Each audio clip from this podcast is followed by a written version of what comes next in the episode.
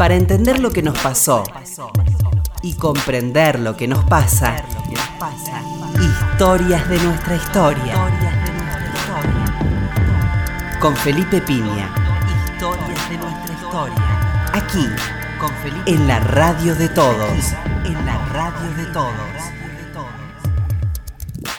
Hola, buenas tardes, ¿cómo les va? Acá estamos nuevamente en Historia de nuestra historia. ¿Qué tal, Roberto? Hola, Felipe, ¿qué tal? Buenas tardes. Eh, bueno, estamos a un día de conmemorar este, una nueva vuelta a la democracia, ¿no? Un nuevo aniversario del regreso a la democracia, esa democracia que nos costó tanto, que siempre hay que recordar cómo, cómo llegamos, y creo que un poco el planteo del programa es lo que nos costó llegar a la democracia en términos generales, y vamos a hablar después puntualmente de lo que nos costó en el 83, pero eh, la verdad que es un lugar común decir que nuestra democracia es frágil, joven, ¿eh?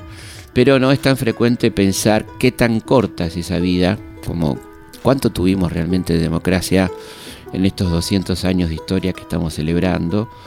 Eh, hay que recordar, por ejemplo, el otro día tiramos un dato cuando hablamos de, de la Valle, de los tiempos que tuvimos desunidos y que no fuimos nación, donde por supuesto la democracia acá y en el mundo era muy quimérico. Había prácticamente una sola república en el mundo que era los Estados Unidos y algunos ensayos en algunos estados, ¿no? Pero este, Francia con sus idas y vueltas, este, del periodo imperial, ¿no? Eh, así que la idea de democracia como tal es una democracia, es una idea que, que si bien surge en el siglo XVIII, este, se va a aplicar con mucha dificultad en, lo que entendemos como las democracias modernas, eh, siempre con sus limitaciones, ¿no? ya que evidentemente el concepto de democracia es un concepto que desde su origen eh, es limitado. Si uno piensa en la democracia ateniense, eh, se dará cuenta que fue un avance extraordinario comparado con las teocracias, esos regímenes orientales este, y occidentales también, donde eh, mandaba a alguien por derecho divino, que estaba imbuido con carácter de, Dios. Este, pensemos en los faraones, en los reyes babilónicos, en, bueno, en la propia Césares, ¿no? que tenían esa divinidad. Eh, pero la democracia ateniense efectivamente fue un avance, aunque lógicamente por el contexto mental y el imaginario social de la época llegaba hasta un límite y era eh, una democracia de varones, donde las mujeres no participaban en política, con lo cual ahí tenemos una limitación muy importante y por supuesto estaban excluidos los extranjeros y los esclavos. Así que era una democracia, obviamente un avance en, la carrera de la humanidad hacia la, igualdad, este, pero obviamente deficitaria y que eh, queda en la historia, porque después este, va a ser muy difícil encontrar un régimen democrático que incluso use el término democrático, ¿no? Democracia. Es un término que va a estar muy discutido y que en el Renacimiento, que va a retomar muchas de las tradiciones que tenían que ver con, con la Grecia clásica, o con la historia clásica, eh, aparece muy relativamente o no aparece, aparece más bien la idea de la realpolitik, ¿no? Aparece un Maquiavelo que aconseja al príncipe este, tener este, que, el, pueblo le tenga más, miedo que amor, ¿no? Digamos. Así que esta literatura eh, este, empieza, empieza de vuelta prácticamente. Eh, después del Renacimiento, después de la Contrarreforma, en, esos teóricos este, ingleses que practican el contractualismo, la idea de un contrato social, este, lo que va a plantear luego Rousseau, pero la, efectivización, más allá de la teoría, que siempre la teoría va mucho más rápido y más avanzada que, la práctica, eh, va a llevar mucho tiempo. En nuestro país ni hablar, ¿no? Entonces, eh, si hacemos una, un repaso ¿no? por lo que fue nuestra experiencia gubernamental, tenemos eh, una una primera junta de gobierno efímera, donde hay un intento de democratizar la sociedad. Evidentemente hay una casi desesperación de Mariano Moreno por, por una constitución. Él dice que sin la constitución jamás podemos llegar a ser un país serio, ni un país que tenga normas claras, que eso se va a postergar sin edie, vamos a tener después eh, una concentración de poder que va a pasar por un triunvirato, por un director supremo, donde había una legislatura, pero que realmente la participación popular en eso era absolutamente nula, eran elegidos a dedo. en los congresos, incluso el, Congreso Constituyente del 13, el Congreso de Tucumán, la elección de los diputados es una elección que deja mucho que desear en cuanto a sus caracteres, ¿no? Es decir, que tenemos con un poco lo que Barba llamaba la democracia bárbara, que es eh, la constitución de caudillos, la participación popular a través de la milicia, mediada, mediatizada, ¿no? Este, pero no una democracia eh, en términos más o menos cercanos a lo que nosotros nos imaginamos, ¿no?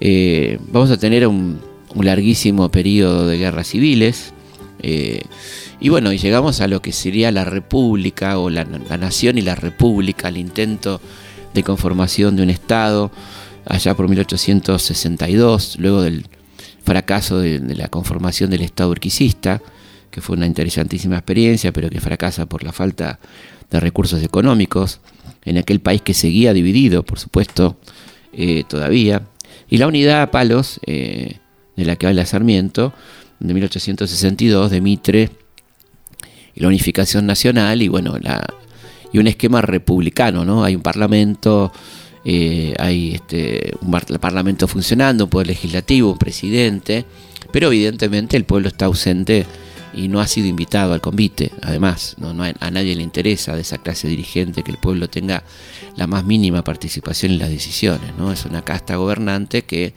se va pasando el poder unos a otros. Quizá la democratización haya consistido apenas en que participen del poder los hombres del interior, la Liga de Gobernadores. Empezamos a tener con Sarmiento gobernantes provenientes de del llamado interior, ¿no? De San Juan, luego vendrá Avellaneda de Tucumán, Roca de Tucumán, este, y así, ¿no? Pero mm, eso será cuanto mucho una ampliación del poder a las oligarquías provinciales o a los mandatos de ese tipo de gente, pero además el sistema electoral es un sistema eh, absolutamente viciado de, nulidad, ¿no? donde hay una coherencia evidente en ese momento de las llamadas presidencias históricas, donde hay una exclusión social que va acompañada de la exclusión política. Eh, es decir, este, está claro, cuando uno piensa cómo permanentemente el poder ha tratado de, de quitarle derechos a la gente, también tiene que ver con un acto de seguridad personal.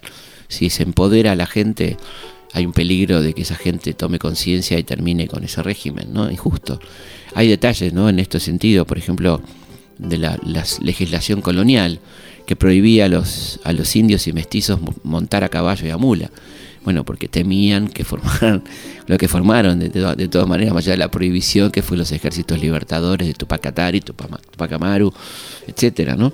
Eh, aquí, bueno, la exclusión social tiene su correlato en la exclusión política. Si se le da participación política a los descontentos, a los marginados del sistema, evidentemente habría un problema. ¿no? De manera tal que ese periodo largo que uno podría situar entre 1862 y 1916, el periodo de la unidad nacional, el periodo encabezado por estos presidentes de la oligarquía, Mitre, Sarmiento, Avellaneda, Roca, etcétera, hasta la reforma política de, Roque Sáez Peña, eh, es un, modelo evidentemente para pocos, un modelo muy hacia afuera, el modelo agroexportador, que requiere también de una limitación, una limitante política que va a ser el fraude. El fraude no es eh, una mala costumbre, como se dice, como si casi en algunos relatos aparece como si la gente de la época no sabría cómo hacer sino de esa forma, ¿no? Sino haciendo fraude, como que pobrecitos no tenían ni idea de cómo se votaba. La verdad que no es así. Y, esto es importante decir que era una decisión política hacer fraude, no es una cuestión metodológica, sino que tenía que ver con este modelo de exclusión que necesitaba excluir también políticamente a las mayorías, ¿no? Es una, una cosa va con la otra, no van separados y, a, la vez que ese modelo agroexportador eh, era un modelo destinado ese sector dominante porque no estaba pensado en los habitantes del país, que no eran clientes de, ese, de esa producción. De ahí que no importara el nivel salarial, el nivel de ingresos, ¿no? porque los compradores y destinatarios de la producción argentina estaban en Londres.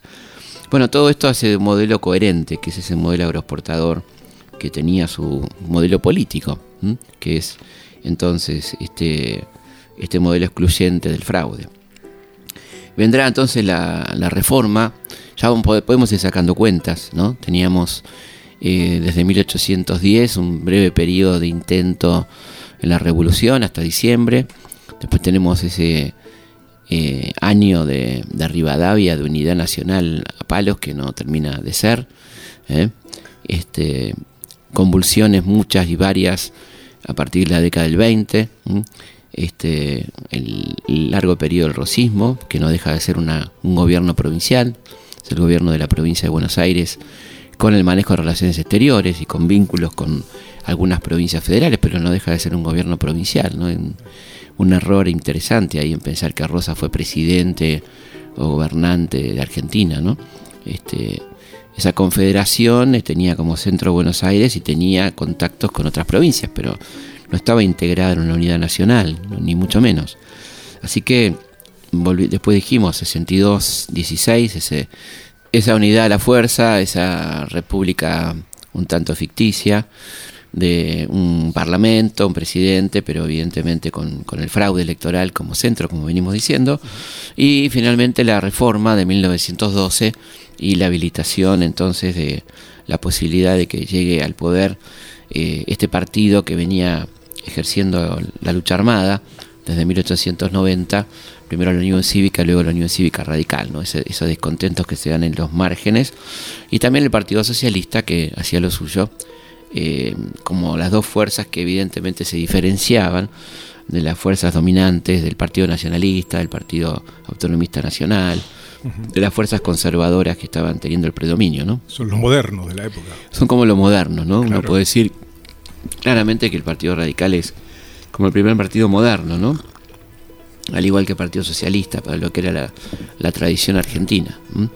Eh, de todas maneras, lo que vamos a ver en, el gobierno de Irigoyen, 1916-1922, el periodo radical, digamos, en general, ¿no? uno podría tomar 1916-1928, el periodo de, de Irigoyen y de Alvear y nuevamente Irigoyen, es que esa democracia es una, una, democracia que nace evidentemente muy controlada, donde se tiene el gobierno pero no se tiene el poder. El poder tiene sus reductos, la, llamada sociedad civil, donde los grandes medios de prensa, la Corte Suprema de Justicia, eh, sigue estando en manos de, de ese poder que mm, aceptó la ley Sáez Peña, ¿no? A regañadientes, pero la aceptó. Eh, y siempre va a estar ahí amenazante, ¿no? Está con una enorme desconfianza en torno al sistema democrático, ¿no? De hecho, eh, les costó mucho, por ejemplo, armar un, bloque opositor a Irigoyen en 1916, ¿no es cierto? Van divididos eh, y siempre tienen la sensación de que en cualquier momento pueden retomar el poder, ¿no? Que, que que no va a ser claramente por la vía de las urnas, ¿no? Y los otros como la chusma, ¿no? Esa cosa de eh, desmerecer a los que no los eligen. Efectivamente, ¿no? Esa, esa división interesante en, este, de la sociedad civil con sus instituciones, ¿no? La Unión Industrial, la sociedad rural, que se vio claramente expresado, por ejemplo, durante la Semana Trágica, ¿no? Durante 1919, eh, donde evidentemente esas, esos elementos ejercieron poder, poder, ¿no? Poder armado de represión paraestatal, ¿no es cierto? Eh, por si quedaba alguna duda de, su fuerza. Y van instalando ya durante el gobierno de, Alvear, eh, en ese famoso discurso de Ayacucho, donde habla el querido poeta Leopoldo Lugones, querido en el sentido literario, no, no literal, literario. Este, un gran poeta, un gran escritor, ¿no? Pero bueno, un hombre mm, este, cercano a las ideas fascistas, fascistoides, ¿eh? Eh, que dice ese discurso en 1924 ha llegado a la hora de la espada, ¿no? donde habla que la última aristocracia es el ejército. O sea, hay de parte de ellos una, una especie de sensación de pérdida, donde ha llegado la chusma, como bien decís, al poder, donde están los apellidos, la gente de un solo apellido, como dicen ellos, ¿no? ocupando la Casa Rosada, los ministerios, apellidos italianos, eh, que los horrorizan. Y entonces hay que ver dónde queda esa, ese patriciado, ¿no? lo que ellos llaman patriciado, que no necesariamente tiene que ver con la patria, ¿no? o con los fundadores de la patria, sino que ellos se sienten eh, los fundadores y los dueños de la patria. Entonces, eh, ¿dónde, ¿dónde se resume esa, esa cuestión de la patria, de la patria vieja? ¿no? bueno, está efectivamente en el ejército, dicen ellos, está en la corte, está como decíamos antes, en esos reductos, ¿no? Entonces eh, lo que extraña eh, el poeta Lugones, en ese discurso tremendo, que adelanta seis años el golpe del 30, este, la última aristocracia que nos queda es el ejército, ¿no? O sea, todo se ha degradado, ¿eh? la política evidentemente no sirve, la política está para los demagogos, para aquellos que son votados, ¿no? dice, dice Lugones también el, el, voto universal es el triunfo del número, ¿no? Donde de alguna manera ya no importa la calidad, sino que da lo mismo, ¿no? Un campesino, un obrero, que un, doctor, un, hombre calificado, ¿no? cualquiera vota, cualquiera elige. Entonces están como en una especie de nostalgia de la tradición, del pasado. Por eso todos esos discursos y esa prédica de, Lugones, del payador, del gaucho, de, la, este, épica gaucha, ¿no? Lo que vos contaste, esa revalorización del Martín Fierro, una relectura. Claro, una relectura. Eh, Guiraldes con su segundo sombra. Bueno, toda esa literatura, ¿no? Que está muy impregnada de hispanismo también. De, aquello que aleja, que se aleja de lo revolucionario, ¿no? de aquello que tiene que ver con la Revolución Francesa, que tiene que ver con el modernismo, que tiene que ver con el socialismo, y hay un refugio en lo hispánico, ¿no? Hay una, fíjate que hay una, una arquitectura hispánica, ¿no? que, está presente en el Buenos Aires de los años 20, 30, ¿no? el rescate de la hispanidad, como un refugio este, donde ahí, ahí se pueden sentir seguros, ¿no? En esa España donde no penetraban esas ideas, en esa España eh, casi medieval en algún sentido. ¿no? Ahora, con todo lo que estás contando, el mito de la nación católica está a un paso. Está ahí, por supuesto. La Iglesia Católica como gran sostén, ¿no es cierto?, de toda este, esta ideología, una Iglesia Católica tremendamente reaccionaria, que eh, bregaba por la conservación del orden establecido y veía la amenaza de las ideas obreristas, de las ideas eh, de la Revolución Francesa, ¿no? porque de alguna manera que, este, que amenazaban su, su predominio. Todo este clima eh, va a estar de alguna manera también insuflado por lo que, los vientos que vienen de Europa. ¿no? Recordemos que en 1922 ya tenemos a Benito Mussolini, ¿no? está en Italia. Y, es muy importante eso porque pensemos que es la influencia latina, la influencia de un país latino, un país de inmigración italiana mayoritaria, donde hay más inmigrantes italianos que españoles. Todo eso evidentemente no pasaba desapercibido en Argentina. ¿no? Si bien este, la derecha argentina no fue fascista, en el sentido de que tenían con el Duce muchas reservas en torno al, al rol que le dio a los sindicatos, porque la derecha argentina era mucho más conservadora y mucho más eh, medieval.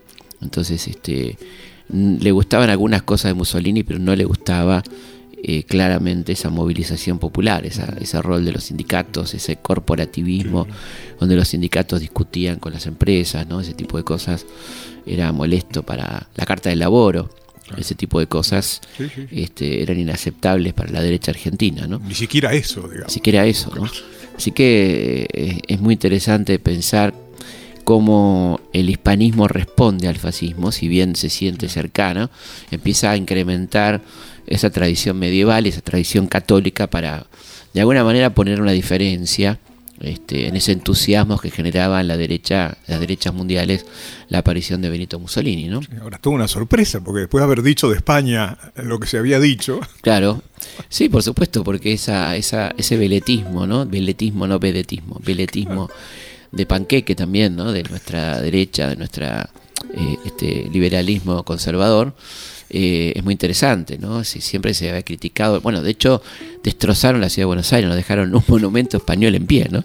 Ahora resulta que cuando les convenía, igual que el gaucho, el mismo, la misma cuestión, ¿no? El gaucho que era vago y mal entretenido, cuando lo necesitamos viene a ser el santo de la espada, el hombre noble, etcétera.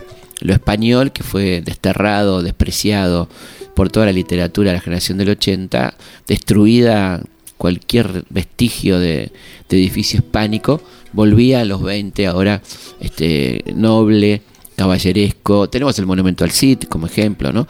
Si toda esa cosa de, revalorización de la cultura hispánica, como casi, como dije, como decía antes, como una especie de refugio de esa gente. Vamos a una pausa y seguimos en Historia de nuestra historia. Historias de nuestra historia. Historias de nuestra con Felipe Piña.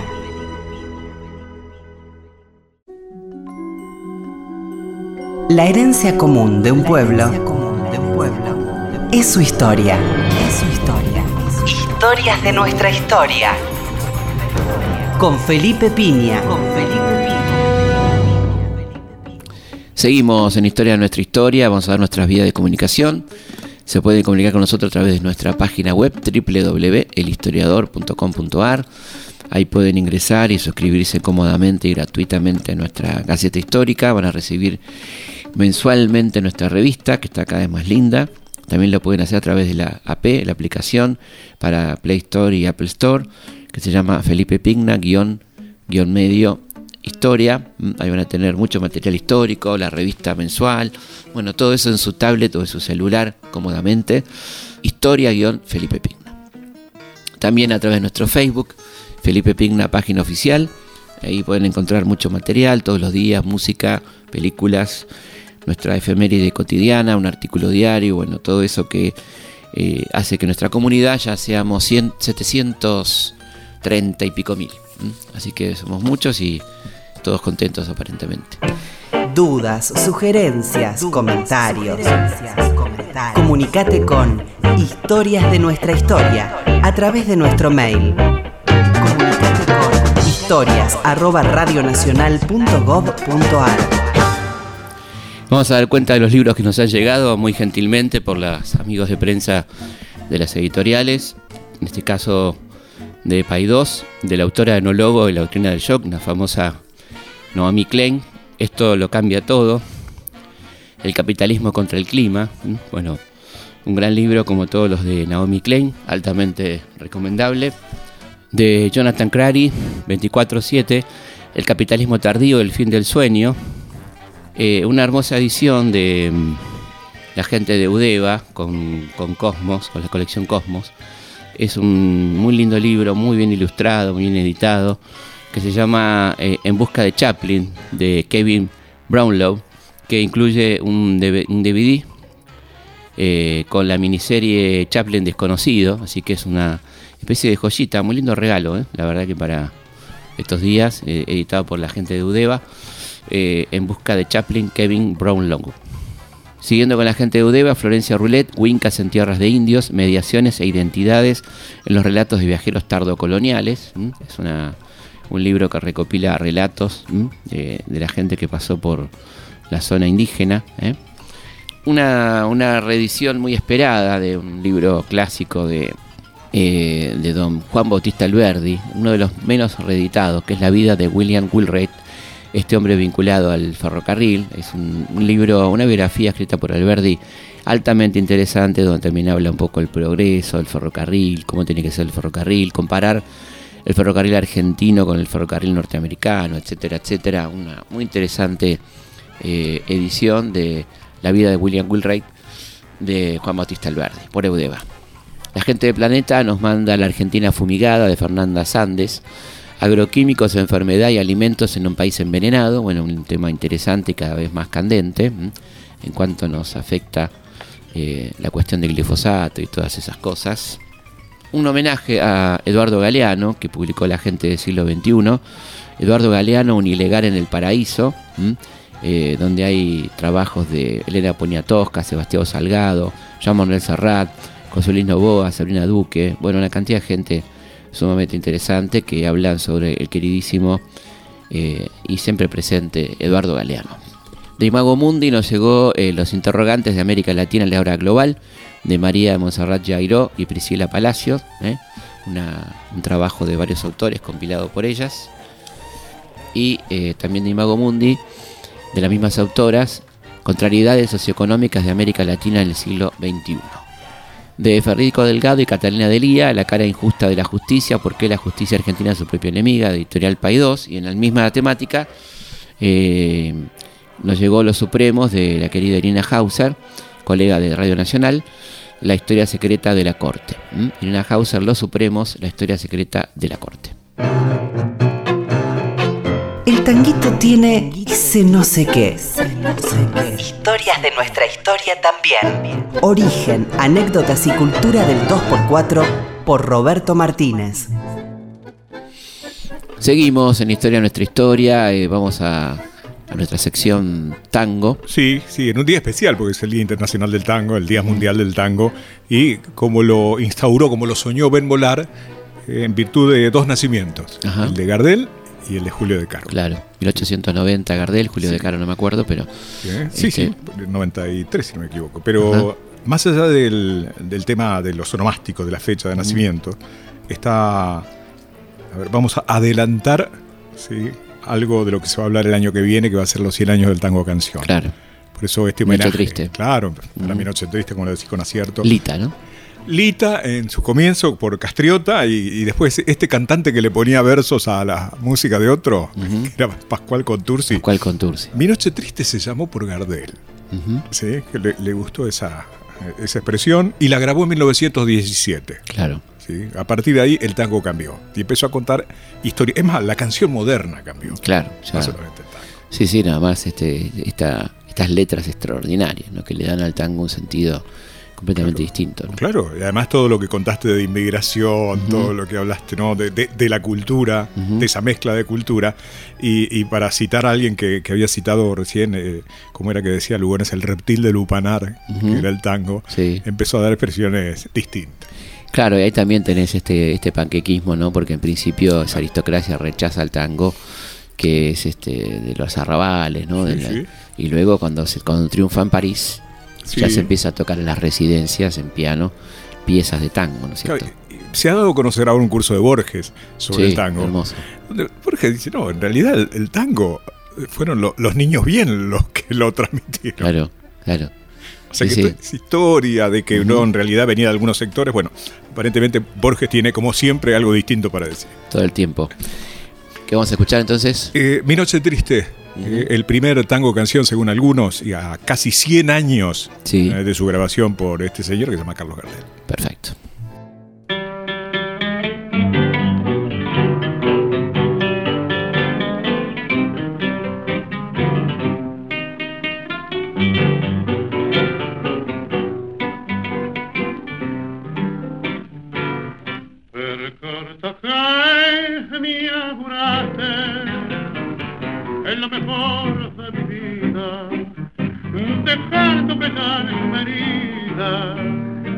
Espina en el corazón sabiendo que te quería que vos eras mi alegría y mi sueño abrazador para mí ya no hay consuelo y por eso me encurdelo para olvidarme de tu amor.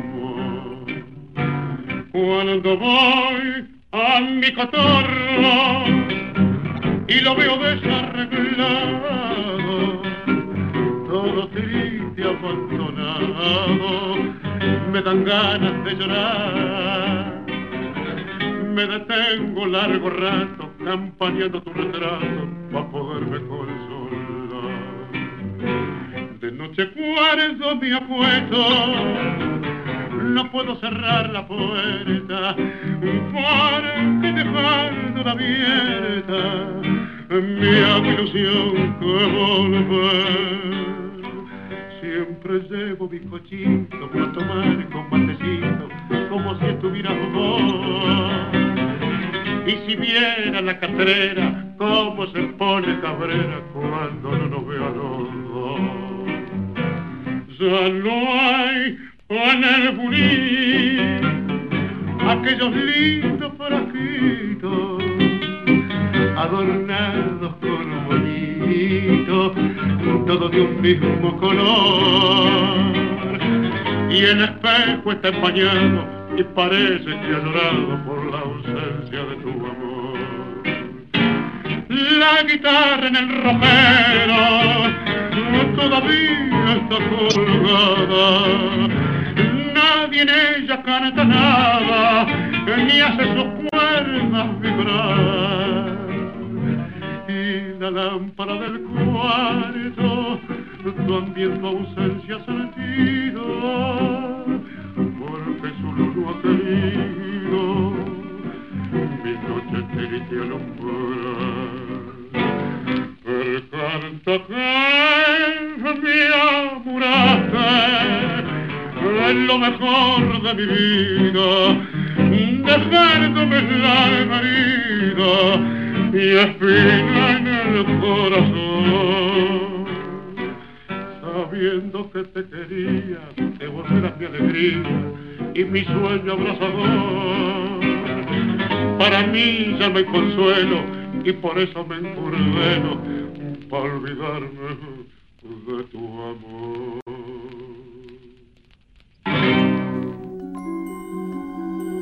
La herencia común de un pueblo es su historia. Es su historia. Historias de nuestra historia. Con Felipe Piña. Con Felipe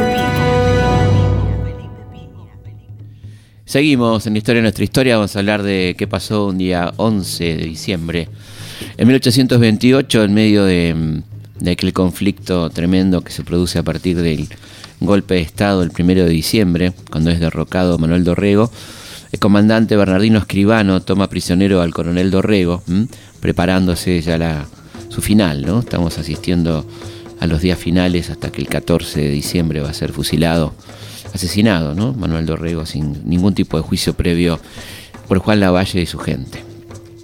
En 1937, la Italia fascista, un 11 de diciembre, se retira de la Liga de las Naciones, ese antecedente de las Naciones Unidas. Un 11 de diciembre de 1941, Alemania e Italia declaran la guerra a Estados Unidos. Esto tiene que ver con el ataque a Pearl Harbor que se había producido el 7 de diciembre de 1941 en solidaridad con, con Japón este, al recibir la declaración de guerra y por estar unidos por la alianza conocida como el eje, también entrarán en la guerra con Estados Unidos, entonces Alemania e Italia. Y obviamente a partir de 1941, estamos hablando de fines de 1941, la Segunda Guerra Mundial empieza a tomar absolutamente otro color. ¿no? El 11 de diciembre de 1945, una decisión muy esperada, pero casi segura, casi cantada, se produce cuando Juan Domingo Perón anuncia oficialmente su candidatura a la presidencia de la Nación por el Partido Laborista, aquel partido fundado luego de los hechos del 17 de octubre. En 1946, un año después de la creación de la ONU, se crea la UNICEF, el Fondo de Naciones Unidas para la Infancia. El 11 de diciembre de 1972, un mes después prácticamente de la vuelta de Perón, que había sido 17 de noviembre, se legalizan las alianzas políticas en torno a las elecciones del 11 de marzo de 1973. Un 11 de diciembre de 1981 renuncia el efímero presidente Viola, se detecta un problema en el corazón, ahí nos enteramos que Viola tenía corazón, ¿eh? Eh, un problema cardíaco y este, esa es la excusa que encuentra Galtieri para desplazarlo del poder a Roberto Viola, un militar eh, altamente responsable de la represión, recordemos uno de los autores del plan de batalla de la dictadura. En 1995, un 11 de diciembre, el ejército israelí abandona Naplusa, principal ciudad palestina de Cisjordania, ocupado de la guerra de los seis días de junio del 67. Historias de nuestra historia.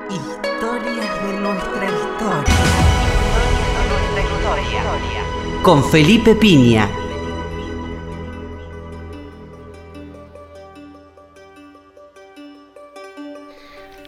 todo este, este contexto político del que venimos hablando, ¿no? esta, esta retroalimentación de la derecha, este enojo con la democracia, va a explotar eh, virulentamente allá por 1930. Hay que decir que la verdad que mm, este, la tolerancia era muy baja, muy mínima, porque de ninguna manera Irigoyen fue un revolucionario, ni lo quiso ser, no es una, no es una acusación ni es despectivo decir Irigoyen no fue un revolucionario en los términos marxistas o en los términos de la izquierda. Sí lo fue cuando hizo participó en la revolución del parque, la del 93 y la del 5, pero quiero decir en términos de cambio de sistema.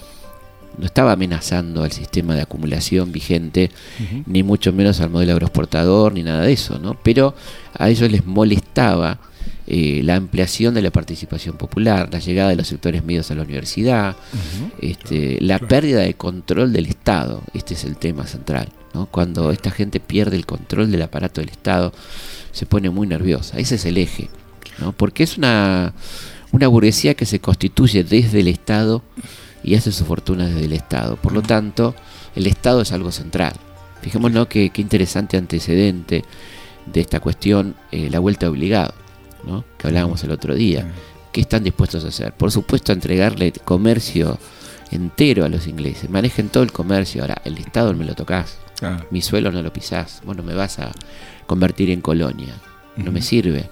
Ah. Porque ahí dejo yo de manejar las leyes, la recaudación impositiva, los subsidios, la obra pública, etcétera, etcétera. Esto no se toca. Ahora, qué liberalismo tan raro, porque viste que después usan el Estado e intervienen lo que quieren. Son los principales críticos del Estado, pero a la vez viven, vivieron y vivirán del Estado. ¿no? Eh, No hay, esto es muy interesante, hablamos el otro día en una entrevista para, para Caras y Caretas con Ana Castellani. Eh, de, de paso digo que se agotó Caras y Caretas, estamos muy contentos eh, con esta vuelta. Qué buen formato. Muy lindo, la verdad, esta, la gente le encantó la revista. Este, bueno, y mm, hablábamos con ella de que no hay fortuna grande en Argentina que no se haya hecho desde el Estado.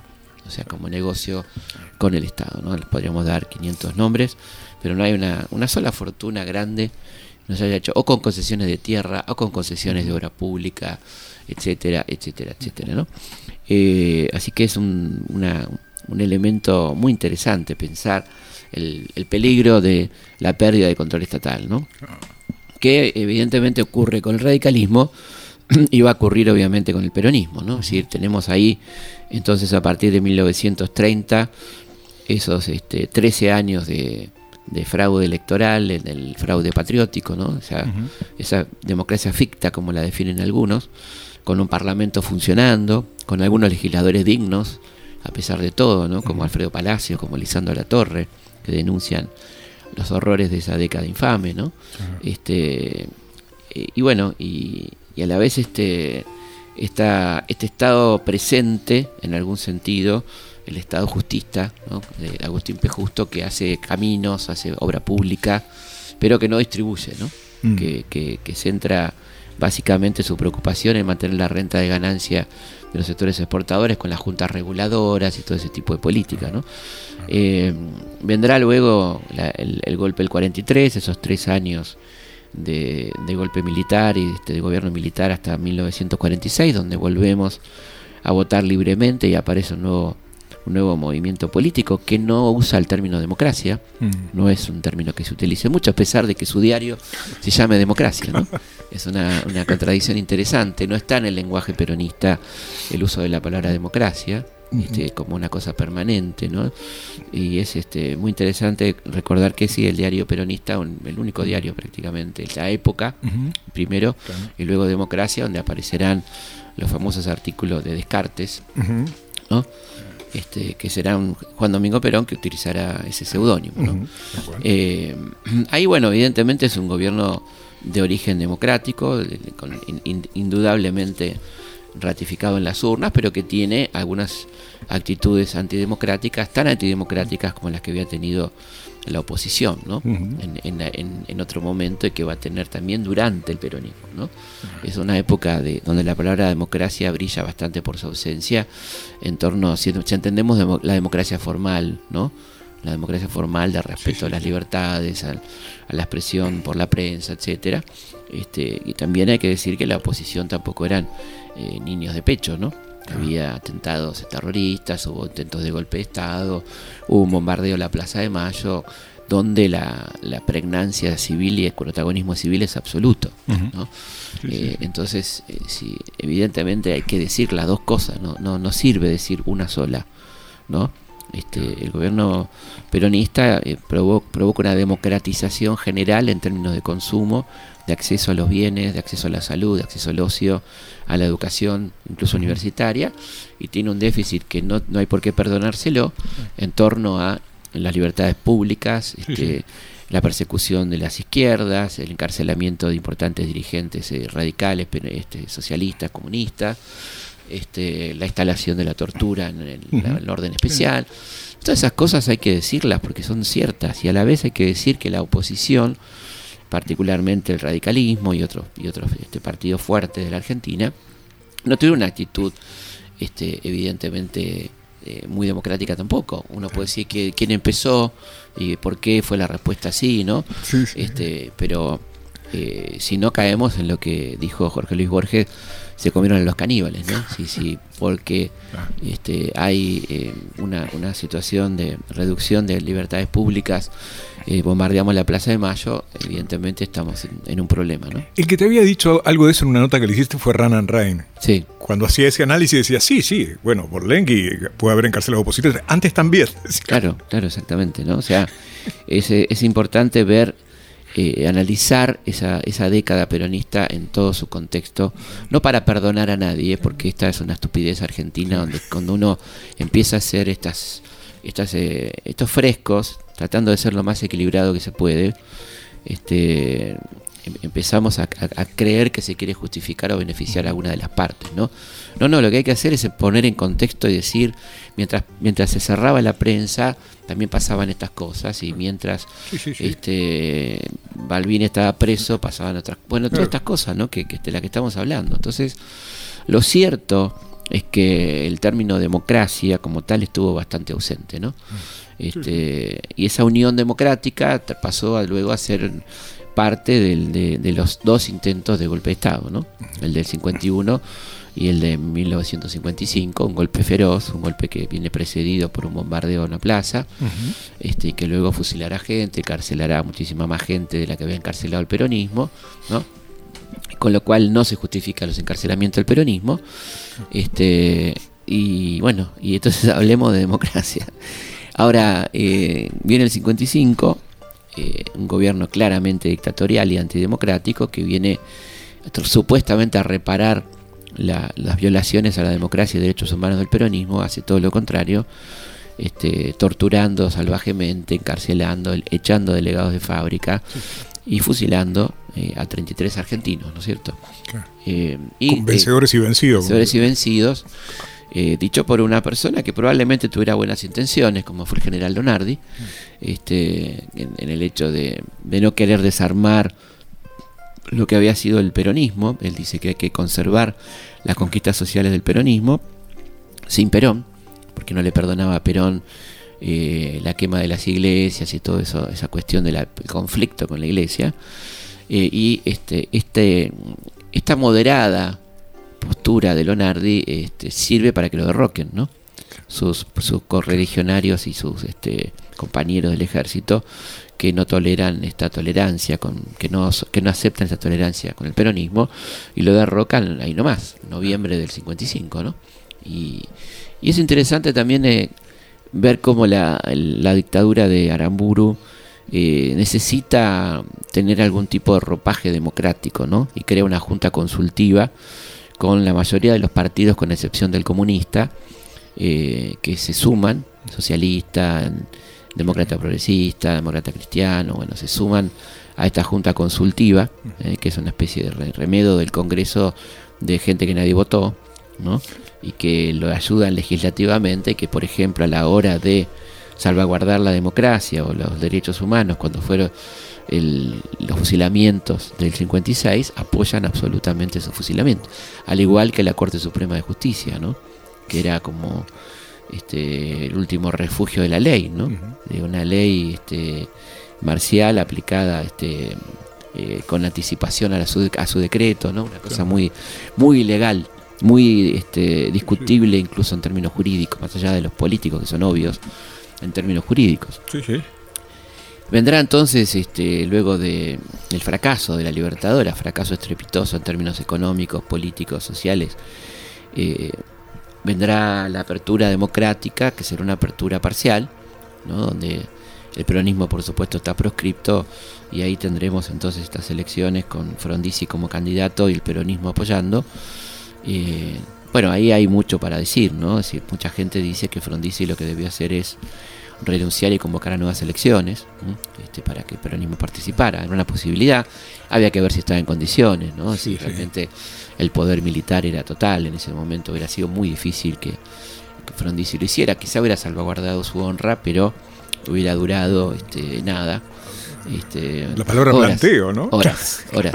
Recordemos que durante su presidencia, este, incluso eh, un hombre que trató de no entrar en conflicto con los militares, tuvo 33 planteos militares, ¿no? así que es muy utópico decir algo que es políticamente correcto pero inaplicable, que era que Frondizi convocara elecciones y para que el peronismo participara, que es desde el punto de vista de la justicia lo, que correspondía, pero que era imposible, ¿no? Tampoco se le puede pedir este, imposibles a, la gente, ¿no? Eh, ese gobierno arrancó bien y terminó muy mal, con también déficits democráticos muy importantes, muchos presos políticos, el plan Conintes, eh, huelgas, etcétera, ¿no? Eh, y un gobierno acosado permanentemente al que no le perdonaban su pecado de origen, que era el pacto con el Perón, ¿no? Entonces ese gobierno es ultra observado por esa derecha liberal conservadora que tiene al ejército como su brazo armado y que va a estar permanentemente este, juzgando, condenando, si se reúne con el Che, si las cartas cubanas, y las elecciones provinciales en Buenos Aires, bueno, todo esto que termina finalmente. Tenemos un gran elector, que es el ejército, pero el ejército no es el ejército, ¿no? Esto del partido militar es muy discutible que haya existido un partido militar, ¿no? Era, era evidentemente una fuerza determinante de la Argentina, pero no sé si tenía el carácter de autonomía, sino que mm. era brazo ejecutor de otros intereses. ¿no? Si bien había un debate interesante en la fila del ejército, había la representación de intereses que superaban al ejército, sin duda. ¿no?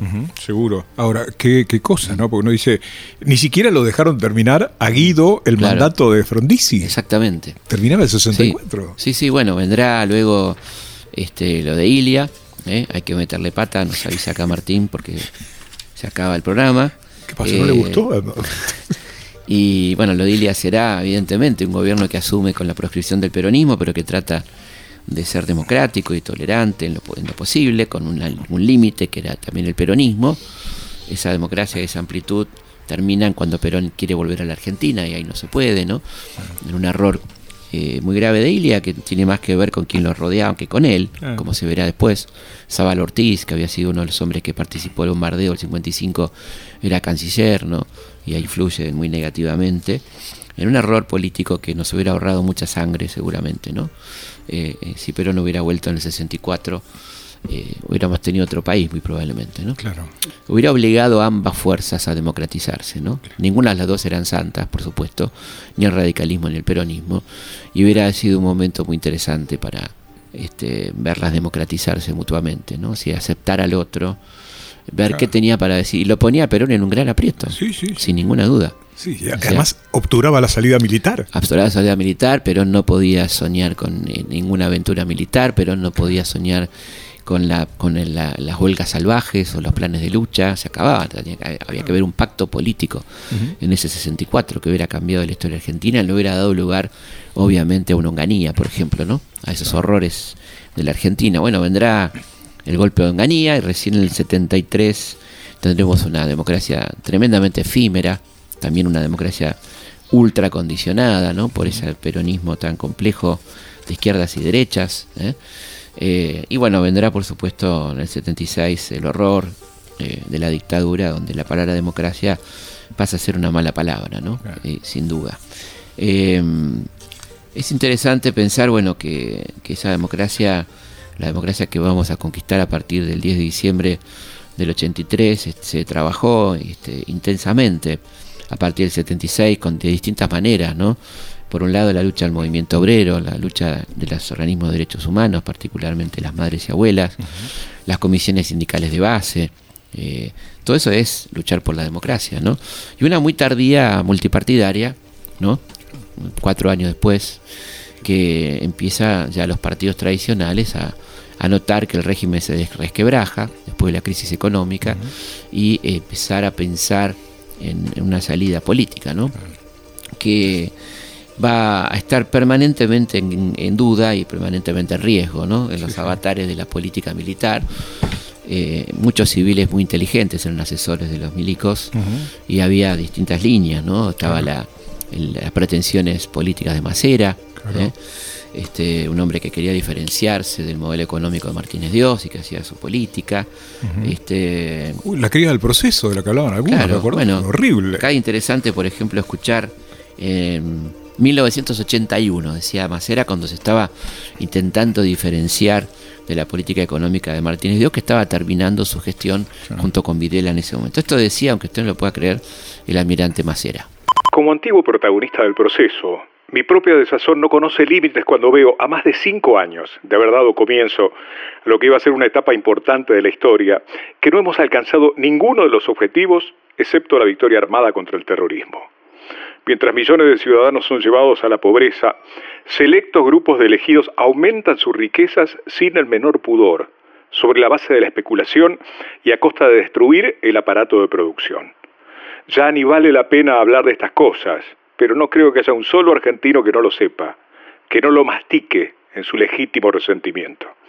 Es un precio muy alto pagado por las mujeres y los hombres de esta tierra, como para que ahora nos conformemos diciendo que se hizo un experimento y el experimento falló. Y falló. Hay que recorrer la República como yo lo hago para comprobar que de una punta a la otra la ciudadanía está convencida de que falló. Bueno, increíble, ¿no? Habla como un turista el tipo que fue el más grande verdugo de la dictadura, y que posibilitó, por supuesto, la implantación de aquel modelo económico. Habla como un turista, ¿no? Como si fuera un ajeno. Los chicos te preguntan, Piña, ese no era el que estaba en la Junta. Este no era el almirante Macera, sí, era el almirante Macera. Bueno, la tarde del 14 de junio de 1982 todo empieza a derrumbarse. ¿No? Este, podemos ver aquel día gente no muy acostumbrada a los gases, que eran oficinistas, traseúntes, junto con otros que sí, que llevaban su pañuelito con bicarbonato, que venían ya con, cierta instrucción, eh, enfrentarse a la, a la, policía, esa policía desesperada, ese día de la rendición de Malvinas, donde la gente, eh, evidentemente, mucha de ella que había creído ¿no? en la dictadura, que había creído en Galtieri, se sentía decepcionada con ese desamor y comenzaba entonces la retirada, esa retirada muy ordenada de la dictadura, con una estatización de la deuda externa, con este, una ley de autoamnistía, ¿eh? el autoperdón, ¿eh? y, se iba esta gente dejando un país eh, efectivamente arrasado y con mucha duda de si realmente iba a haber elecciones. Por eso, un 16 de diciembre de 1982 hay una marcha multitudinaria para garantizar la convocatoria electoral, ¿no? Es decir, que realmente esa promesa de, de Viñones, el último presidente de facto, se cumpla porque había amenazas de los sectores más duros, los Menéndez, los Suárez Mason, de no entregar el poder, ¿no? Recordemos que siguió habiendo muertos. ¿eh? Damiro Flores. Pereira Rossi. El día, el día 16 fue el obrero metalúrgico Damiro Flores. Luego los militantes montoneros Cambiaso Pereira Rossi, que fueron asesinados. ¿no? Este, bueno, todo esto eh, nos lleva finalmente a esta salida muy ordenada, muy tranquila de un año y medio de la dictadura, donde, donde se la piensan todas y sacan del país este, toneladas de documentos, destruyen los últimos campos de concentración, eh, dejan tratando de no dejar rastros, ¿no? Esa fue la salida. En ese contexto se producen las elecciones del 30 de octubre de 1983. Es interesante recordar que el estado de sitio se levanta ahí nomás, unos días, horas antes, eh, que un estado de sitio que había sido decretado en el 74 por el gobierno de Isabel y que nunca se había levantado.